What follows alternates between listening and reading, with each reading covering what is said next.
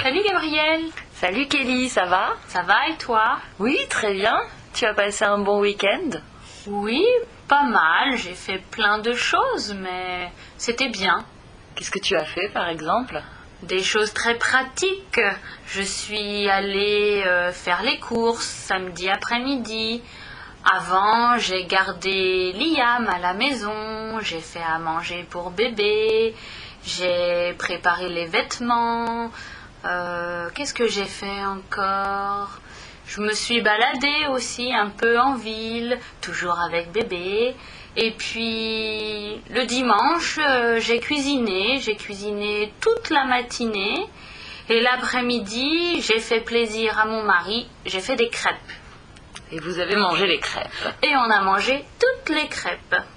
Et en fin de journée, enfin, j'ai fait le repassage de tous les vêtements de toute la semaine.